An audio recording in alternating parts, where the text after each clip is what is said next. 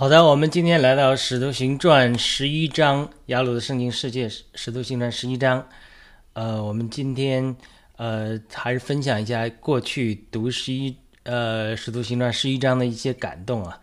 呃，时间过去比较久了，所以呢，呃，上次提到过，我在这个写作的时候也是慢慢在进步啊。今天看《使徒行传》十一章写的，就呃之前写的就是有点乱了。不过我们还是按照这个读一下，然后分享一个感动。主要一个感动就是当时我们讨论的问题，就是魂游向外还是灵游向外的一个问题。这就是涉涉及到一些魂啊、呃灵啊、呃这些方面的事情。那那我们呃我们看一看，就是呃题目是。使徒行雅鲁的圣经世界，使徒行传十一章，魂游向外还是灵游向外？那我们前面在分享这个主题之前呢，我们是有呃其他的一份嗯分享读经的时候，呃呃其他方面的观点，我们先把那个读一下，然后再谈这个主题。使徒十一行传十一章记载了三个故事。第一个故事是，就是记载了彼得带领六位弟兄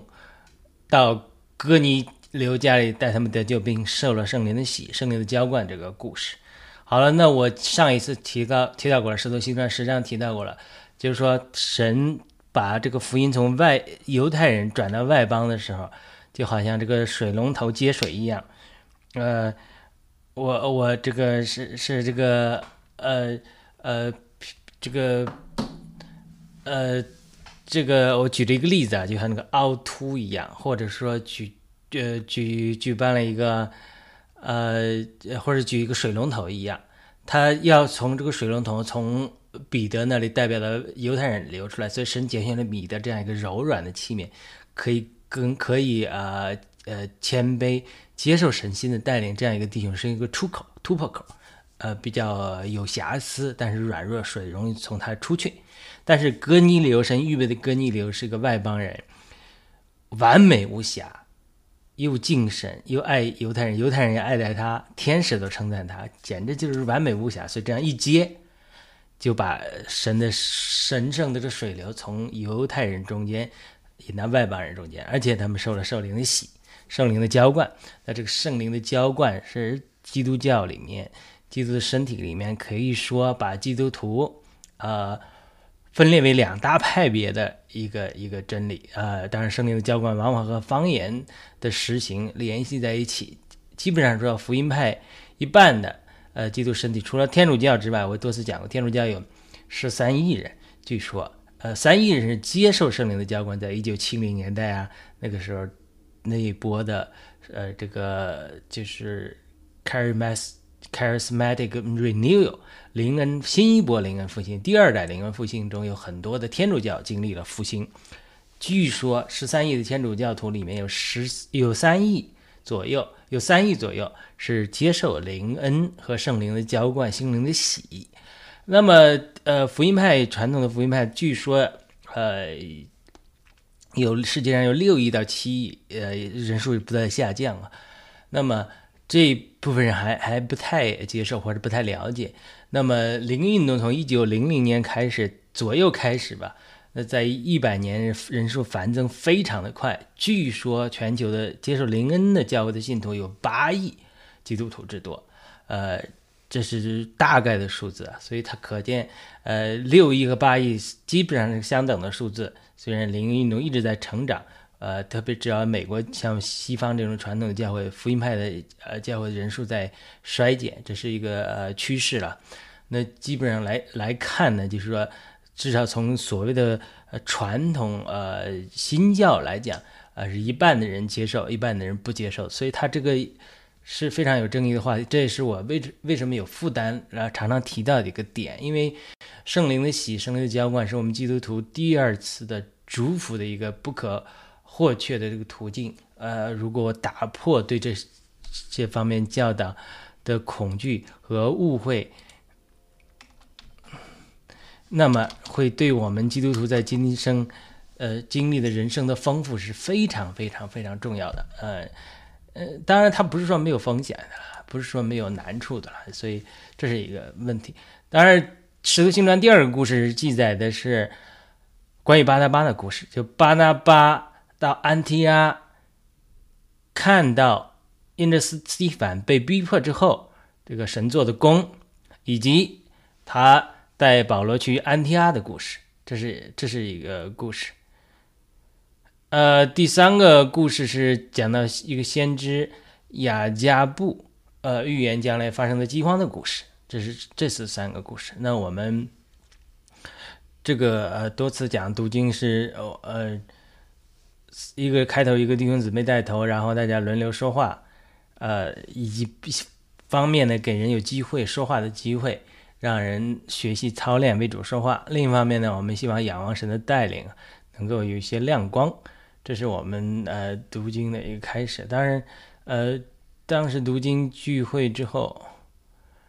呃，弟兄姊妹特别提出一个问题啊，我主要分享分享这个问题。前面呢，我简单读一下：为什么基基督徒从安提阿开始？这是一个问题，就是讲到呃，基督徒安提阿开始，它是呃，最初基督徒，它这个词也是一个不好的词。是批评的一个词。这里还有一个问题是，为什么说巴拿巴原来是个好人？这个也是呃呃，我我们今天不是重点讨论这个问题，主要是魂游向外还是灵游向外？呃，这个这个弟兄提出一个问题，就是网上看到有人说应该是灵游向外，到底是灵还是魂？呃，这是我们这个呃。圣经中讲的啊，我们《石头行传》十一章，我们看一看，它大概是怎么讲。就是他说他说的问题，就是有人讲，他说应该是灵游向外，就是这个翻译，它应该是灵游向外。但是它到底圣经中却是讲魂游向外，一般的讲的是魂游向外，对吧？这这是讲到彼得这个看见这个异象，这个特别的经历。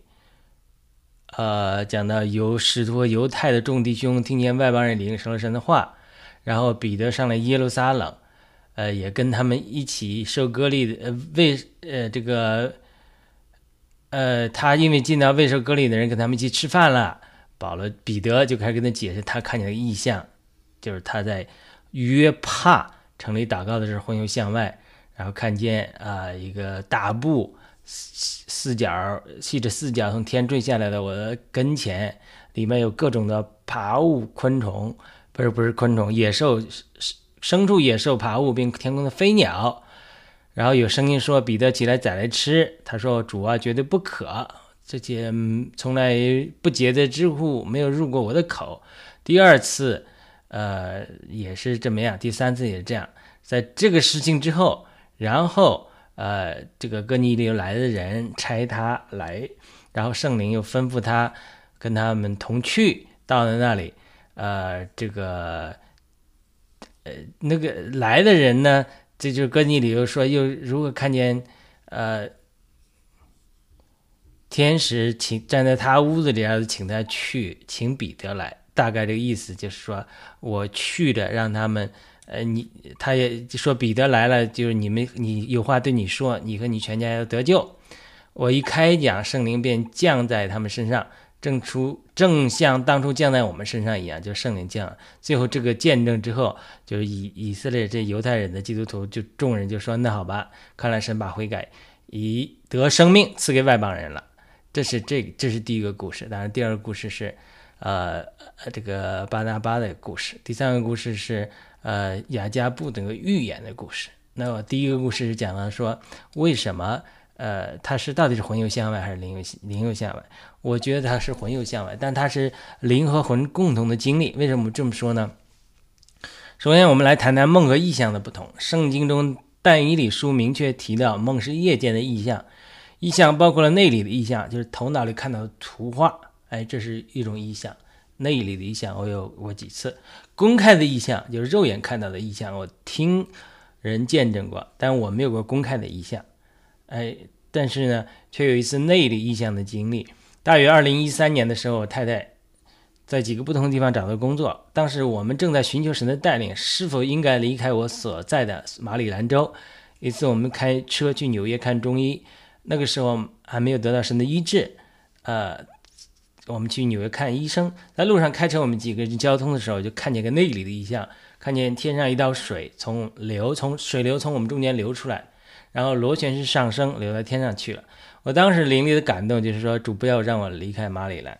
主在这预预备着将来美好的工作，将来会有呃这个圣灵的水流从我们中间流出去。但是后来也有主印证，有一次主在另外一个异梦中向显现的时候，呃，特别提到汇流的意象，在他身后两条河流啊，这两条河流，呃，在上游流，但是我在下游又看到两条河流，啊，但是呢，并没有在天上看到主那两条河流那么澎湃澎湃汹涌，而在地上的河流有一些中断的情形。所以呢，神就给我，呃，主耶稣就主向我显现中，主站在一个高处，就对我说，呃，这两条河流要汇流。这种异梦里面，有的时候与主的对话也是很奇妙的。就说，我我就说，我说，哎，这个上游就是在天上，这个上游，这个他们那边不是不是短嘛，距离短嘛，做一个运河不就是两个汇流了吗？我的意思就是自作主张说上流汇流，因为我们脑子里难免会。想到这个长江黄河，你要他们汇流最好的还是在喜马拉雅山嘛？但是主却对我说，这个要在下游汇流，特别给我看到图画的语言，看到马里兰我们居住的那个小镇附近。但是主也告诉我说，时候还没到。所以这个异梦呢，给了我很大的这个感动嘛，印象。当然，我后来多次讲，我博士论文也写到说，这种汇流的意象，所谓汇流的意象。呃，我多次去解释啊，不管说他这个呃呃是呃灵灵恩与生命汇流，呃圣洁与能力汇流，或者说不同的教派汇流，它这就是呃一个一个一个呃一个情形。所以这是我在通过讲自己的异梦来讲这个到底是人。在得着异象或者异梦的时候，它是到底是魂在作用还是灵在作用？呃，我继续分享。呃，最近，呃，有那个时候我分享的时候，正好有些很多的异梦，我就举了两个异梦。一个异梦就是我，呃，一个朋友，他因为爸爸早去世，所以受到心灵的伤害，所以我企图安慰他，呃，多年也没有果效。但是那个时候我就有了一个异梦，哎，我在一个和被。和他一起在一个神秘的地方去找他爸爸。到了一个地方，看上去好像一个庙宇或者一个聚会的场所，在那里我们受到热情的接待。哎，他这个这个朋友就进去里面找他爸爸了。哎，我在门外面和门口一个老太太聊天，因为我很困惑，这个地方是到底在哪里？呃，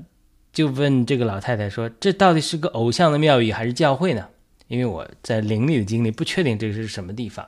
估计是山谷里面类似的经历，然后他却没有说话，就给我陈明一下他在读一个大字版的圣经。我醒来之后，当然记下这个异梦的细节，并分享给这个朋友。他这个朋友也说做梦梦见他父亲，呃，最近很开心见到他，就就不觉得这个细节。这是一个例子。那第二个例子就是另外一个我们聚会的弟兄姊妹夫妇，他们当时生活中经历一些难处，哎，我也。有了一个异梦，分享给他们，安慰了他们。就是在一个异梦里，我被带着，呃，好像有人神秘人开车一样。有的时候主和圣灵的化妆，或者圣灵的化妆，所以我带着我们四个人，三个人，我和这对夫妇一起到了一个奇怪的地方。后来我才知道，这是可能是个天堂的呃异梦，就看了一个姊妹的大房子，房子非常大，而且墙壁上都是葡萄树。果实累累，我们采摘了一些水果。那它这个葡萄树和墙是长在一体，长成一体的。墙又是葡萄树，葡萄树又是墙，所以这个姊妹还对我介绍她的房子，看似砖墙砌成的房子，可以打开。打开之后，音乐盒子可以播放音乐，非常美妙。这个姊妹。也听了我多次在异梦中呃被带到天堂的经历，看到一些天堂景象的经历分享之后，他也非常渴慕祷告，能够看见天堂的迹象、景象。哎，他也在我做这个异梦的同时，他就是梦见了主，但是不记得细节。而我分享给他看见的这些细节，呃，并告诉他或许是个天堂的梦，这个房子不是他地上的房子，而是他天上的房子。他深受鼓励，他非常喜爱音乐，每天都收听呃音乐。所以我分享这个异梦呢，他后来他和他先生都跟我讲说，他们呃受到鼓励，就是说因为当时他们因为孩子的学习有些难处，所以非常灰心，呃，他也觉得说哦，神这么顾念他们，呃，他这么喜欢音乐，在天堂的房子里还有音乐盒子。所以你看，我通过一些异梦或者就夜间意象，哎，我就有很多的细节。那这个两个朋友呢，却不记得这些细节，不一定是他们完全没有经历，而是很多梦不记得了。呃，因为我们在老师教导我们学习异梦分享的时候，特别提到说，我们睡前要祷告，让主对我们梦中说话。操练晚上一有异梦就记起床记录下来，所以每天那个时候每天晚上要起来起来记好记录好几几次。如果不及时记录的话，我们做的梦大概五分钟就会忘记了。所以呢，呃，换句话说，有的时候我们经历一些异梦，但是我们并没有及时记录，我们可能就忘记了。但是这个就说到，他异梦，它虽然是。灵里的一些经历，但是如果没有魂的功用，就是我们异梦的功用，呃，不不把它记录下来，我们往往就不记得发生了什么，对不对？圣经告诉我们，我们在创世之前就在灵里被神拣选的。换句话说，我们在的在我们的魂和肉身产生之前，我们的灵已经存在了。而且圣经在说到，我们重生之后是与基督一同坐在宝座上了，是我们的身体，我们的魂与基督一同坐在宝座上吗？那或许将来是，但是呢，现在可能是我们的灵。那既然我们的灵一直与基督同坐在神的宝座上，但是为什么很少人或者几乎很少人感觉到宝座上的活动或者天堂上的事情呢？这很显然的一个事情就是，除了呃灵里有些经历神对我们有封存之外，就是我们的魂力不是那么清呃清楚或者没有参与，因此无法记录下灵里到底发生了什么事情。所以它是灵里的经历，但是却是魂的参与是非常重要的。约珥书二章讲到末世的时候，圣灵要浇灌下来，年老的要做异梦，年少的要看见异象，呃，婢女也要发预言。这里的异梦异象都是神在灵里打开我们的视野，看见天上发生的事情，或者看见灵里发生的事情。无论是借着白天的异象和夜间的异梦，都需要我们的魂的参与，才能把我们灵里看到的东西记录下来。我们每次睡觉可以说是一个小小的死。亚当沉睡的时候，好像死去了一样。上帝可以拿出他的肋骨，创造出夏娃来。亚伯拉罕也是在接近沉睡的时候，上帝对他说话，告诉他他的后裔，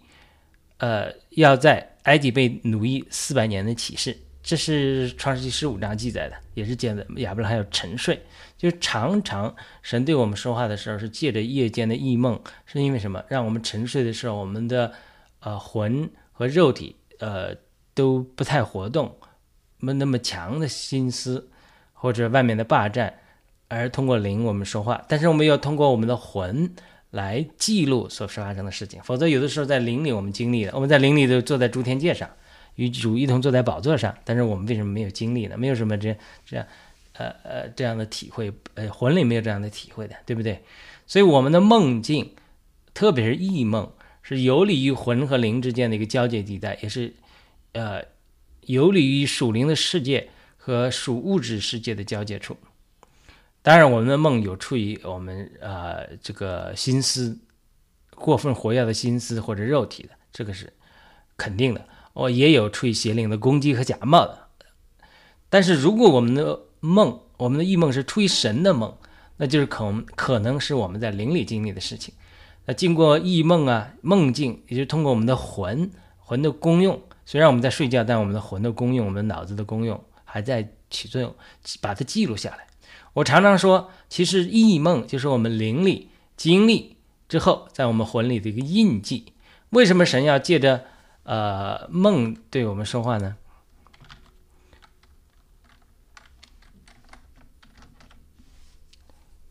其中一个原因就是我们白天我们的魂过于兴奋，有太多外界的干扰，因此无法清楚听见神的说话。所以神常常选择夜间通过梦对我们说话。另外，白天我们还有工作，有很多的责任，比如你在开车，如果神的灵突然提你到一个地方，或者给你看见一个公开的意象，或许有的时候会造成一些不便，甚至造成车祸或者其他的不便。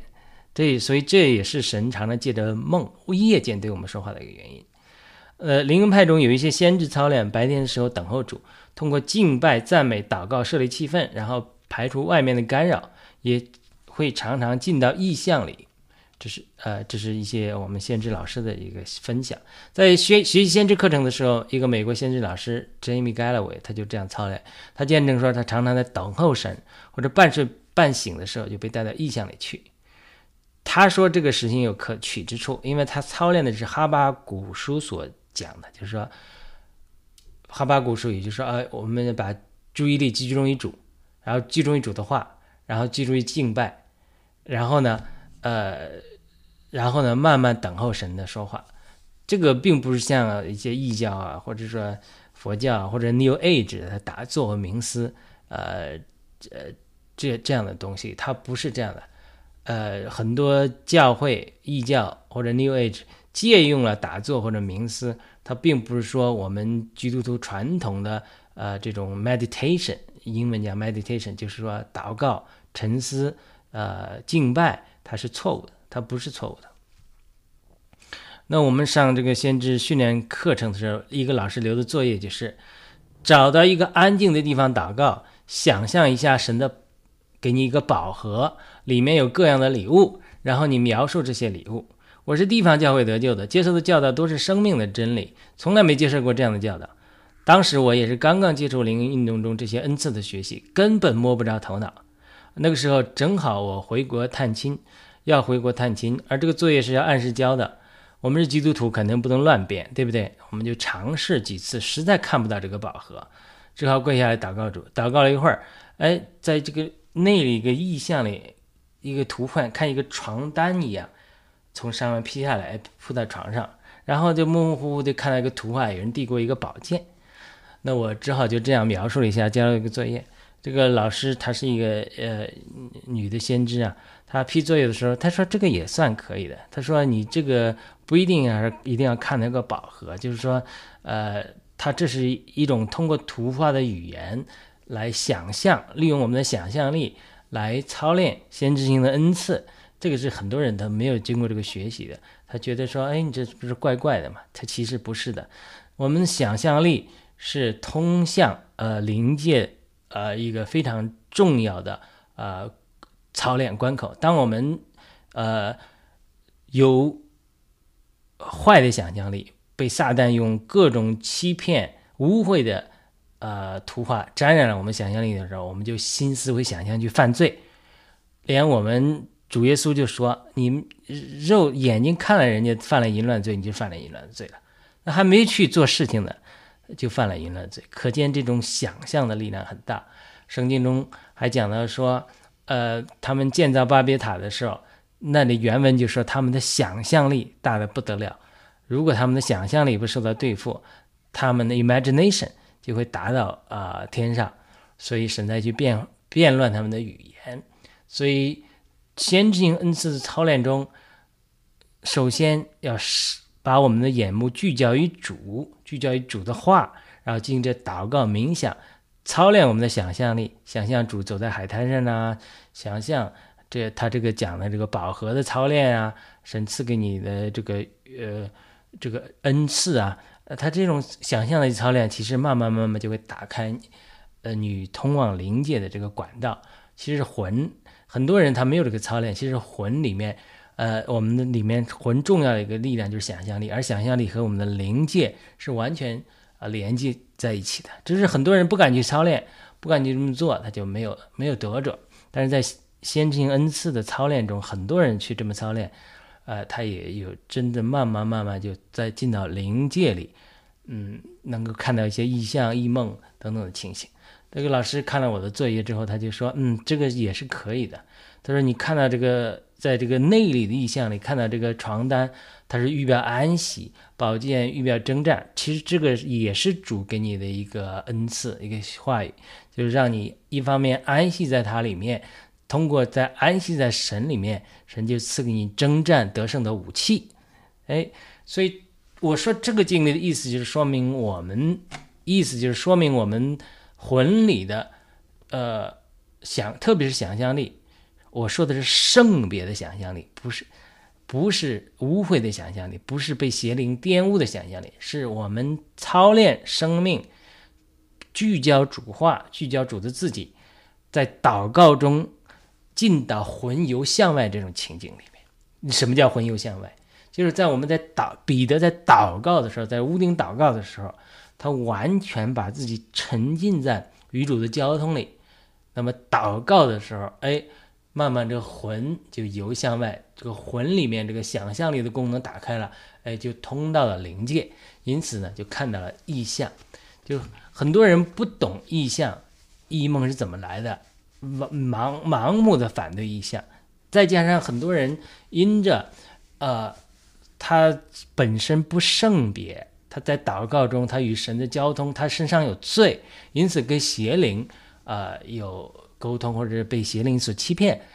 那也得着错误的意向，或者这个人不对。所有的属灵的操练和经历都不是方法这个对错的问题，而是你这个人对不对？是你心思之于灵，还是心思之于肉体？你心思之于灵的时候，你聚焦于主和主的话，发展你圣别的想象力，你除去生命中的罪的时候，你越除去生命中的罪，越除去呃生命中的软弱和世界对你的玷污。你的魂越被圣别的时候，你越祷告的时候，就越容易能够魂游向外，能够接触到灵界。所以这个呃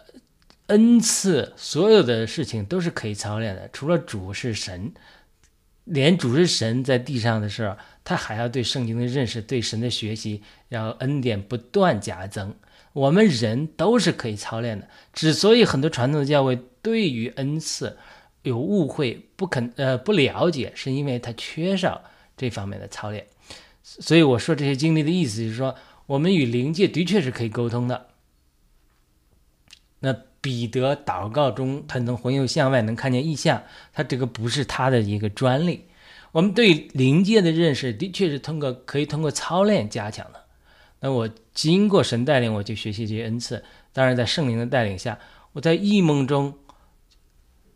呃，但我在一方面生生命中，在地方教会啊，我们就对付罪，对付肉体，学习顺服、降服的功课，不要生命中有罪，也不要看污秽的东西。看污秽的东西，特别看污秽的图片、电影，会污染我们的魂，破坏我们的想象力，让我让我们呃在祷告中，呃魂的想象力的运用中会被啊邪灵呃捣捣乱。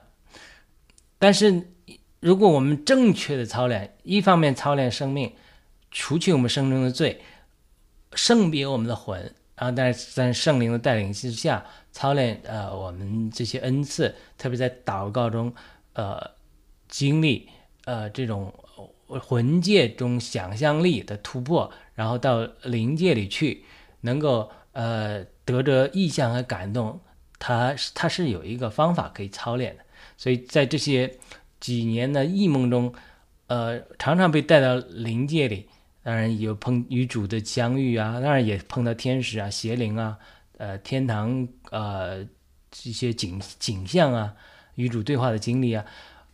我个人认为，呃呃，当然我们不排除有一些是心，有些异梦是心，有些梦是心思的，有些梦是邪灵的假冒，都我们都需要辨别，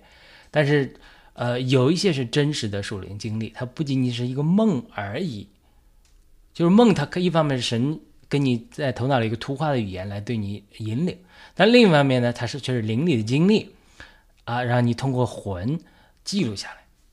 好了，我分享完这个，我们就回到对《使徒行传》本章的理解上，特别是《使徒行传》的理解上。就《使徒行传》传统上大家对读经侧重的是什么？宣教、开展保罗的行程，这个没有错。但是使徒行传还有另外一条线，就是神迹奇事、异梦异象、天使显现、先知预言、医病赶鬼等活动不断出现的一本书。传统的教会一般对这些部分不加深究，但是其实他们是使徒行传这卷书的重要内容。呃，在聚会中，一个姊妹分享说，她在寻求主的时候，听到有人见证说，看到使徒行传，呃。那么多神迹奇事，才让他深受震撼，才信主的。因此呢，呃，这个姊妹说她对《使徒行传》也格外留意，但是呢，并不是很明白《使徒行传》的很多的内容，呃，特别是呢，他提到说，呃，很多使徒们在福音书记载的时候，包括彼得都很软弱，为什么到《使徒行传》的时候就成就那么大的事情呢？所以我就分享，就《使徒行传》的真谛在于圣灵，《使徒行传》呢可以改名字，就叫《圣灵行传》。它其实圣灵借着使徒们，借着人来做事情。那《使徒行传》也可以叫做逼迫行传，就是圣灵的工作到哪里，仇敌就会兴起反抗、拦阻，来逼迫人。无论是彼得也好，保罗也好，都被关在监狱里，监狱里过。所以《使徒行传》也是逼迫行传。而《使徒行传》作为圣圣灵行传的真谛，就是圣灵能够极大的改变一个人。我们知道，上帝天赋最上帝最初创造我们是泥土，而这个泥土里面造了出了一口气，就成人人成了一个活的魂。所以它是一个泥土和神的气结合之后，就成了一个活的魂。可以说，我们的魂是圣灵的气和我们的肉体结合的产物。这个通常称为第一口气，让我们的生命。肉身的生命得以活着。有一天我们没有这口气了，中国人讲断气了，我们这个生命就不在了。那我们基督徒还有第二口气，就是在我们信主之后，圣灵住在我们的心中。这是约翰福音二十章的经历，圣灵进到我们心中做我们的生命，不断改变我们的经历，来赐给我们圣灵的果子。这是第二口气，但是还有第三口气，就是很多人，呃，这是第三次的经历，就是圣灵浇灌我们的经历。就很多的教会不追求这个，不了解这个，所以他们呃一定程度上受了亏损，而且仇敌也非常拦阻这个所谓的第四这个第二次呃祝福的经历，或者我们讲第三口气，就是圣灵在外面浇灌我们的经历。很多人贬低这种经历，认为只是说啊要得着能力，而且很多人得着能力之后，生命不成熟，呃带来很多破坏，还是呃我们就不要了。我当然，很多人还讲说，呃，你追求圣灵的浇灌，没得着圣灵，得着邪灵了怎么办？这都是恐惧，不是不是，呃，出于神的。你看这使徒行传，这些人都经历了圣灵的浇灌，连那个保罗去以弗所一带，有些人听了亚亚波罗的的道，呃，没有得着圣灵浇灌、圣灵的喜的，只走的约翰福音的。保罗还给他补上，按手，再让他们经历了圣灵的浇灌。呃，那么这是很重要的话题。再回到我们这个，到底是魂又向外还是灵又向外？我们继续讲我们这个魂。我们的魂就是居间的，是灵和魂体之间的。就刚才我们讲的，神造人的时候，是神的一口气成了我们的灵，跟我们这个日泥土的肉造成的肉身一结合，人就成了一个活的魂。所以活魂是居间于灵和肉体身体之间的，灵和身体都能影响我们的魂。比如我们当然我们身体，呃，怎么影响魂呢？比如我们身体的健康和疾病影响魂。有人知道我们人身体生病了，慢慢会对我们带来很多消极的负面的影响。特别我们长期的慢性病啊，给我们带来心理带来很多消极的负面的影响。那反而呢，我们的灵呢，也会给我们带来，呃呃，魂带来正面的。影响灵得救会影响魂，导致魂的变化。我前面提到过了，很多人有这样的见证。但是圣灵的浇灌也会变化魂，这个是传统教会比较少提到的。呃，我们旧约中也有一些例子，比如扫罗被圣灵浇灌，圣灵浇灌啊；参孙被圣灵浇灌，他们圣经就讲他们，特别是扫罗经历圣灵浇灌之后，圣经说他都变了一个人，对不对？那因为我是在地方教会得救的，我们是注重从外院子。同祭坛经历对罪的对付，然后洗濯盆经历对世界的舍弃，然后呢经历呃这个陈设病的桌子吃主喝主被主的生命变化，到金灯台那里经历神的光照除去我们生命中的不洁，再再到这个呃这个呃约柜就是至圣所中。与神有亲密的交通，从外院子生命不断对付罪，不断对付世界，不断对付肉体舍己，能够经过幔子进到至圣所里与神有亲密的交通。但是我在地方教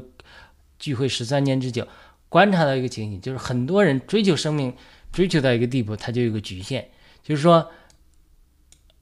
很多人追求生命，追求到一个地步，他无还是无法胜过一些肉体的软弱和个性的缺点，就他是非常好的一个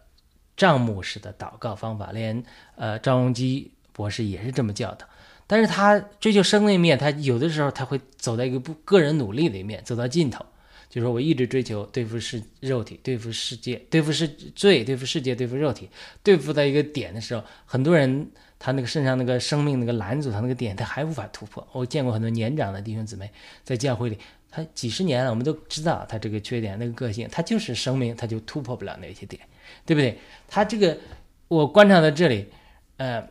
我回头反思这个经历的时候，我就想到说，他缺少了灵恩。运动中圣灵的浇灌这一方面的教导，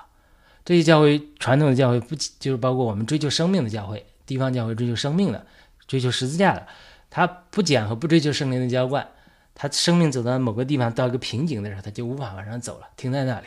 他虽然嘴上讲，我看过很多老基督徒嘴上讲啊，我以基督同定十字架，现在活着不再是我，但是我看到他生命中他老我还在，他某个肉体的软弱还在，他无法胜过，特别是。如果带头的一个属灵人或者长老啊、同工，他他在这，他这个，呃，是这个个性、这个品格，他无法突破，那么久而久之，教会就成为一个有个难处，拦阻在那里。就教会虽然他是讲生命、追求生命，但是大家心里也清楚，虽然讲的很高，但是大家活不出来那么高，对不对？大家都有心胜过，但是叫无法胜过，这就是通过个人追求生命的努力的走到了尽头，所以这个就需要圣灵浇灌的情形。圣灵的浇灌是反过来从内内至圣所直接把灵里提到你天上，直接从灵里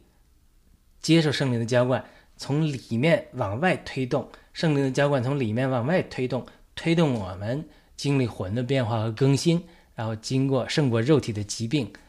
把身上的邪灵，呃，建立的坚固阴灵能够打破。这是我。受了灵的圣灵的浇灌之后，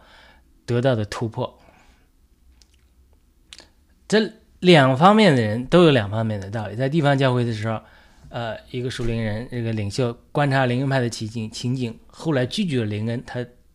原因在哪里呢？就是他们早期跟灵恩派有交集、有学习，但是他发现这个灵恩派复兴来的时候，就好像大雨倾盆，一下子雨冲刷了不少泥土。但是雨过了之后，却没有什么留下什么生命的痕迹，所以呢，呃，他就观察这种一九四零年代的，呃，很多灵恩复兴，复兴之后过了一段时间，教会也没有了，人也没有了，呃，生命呃都没有存留的果子，所以呢，他就吸取这个教训，不搞这种兴奋式的复兴式的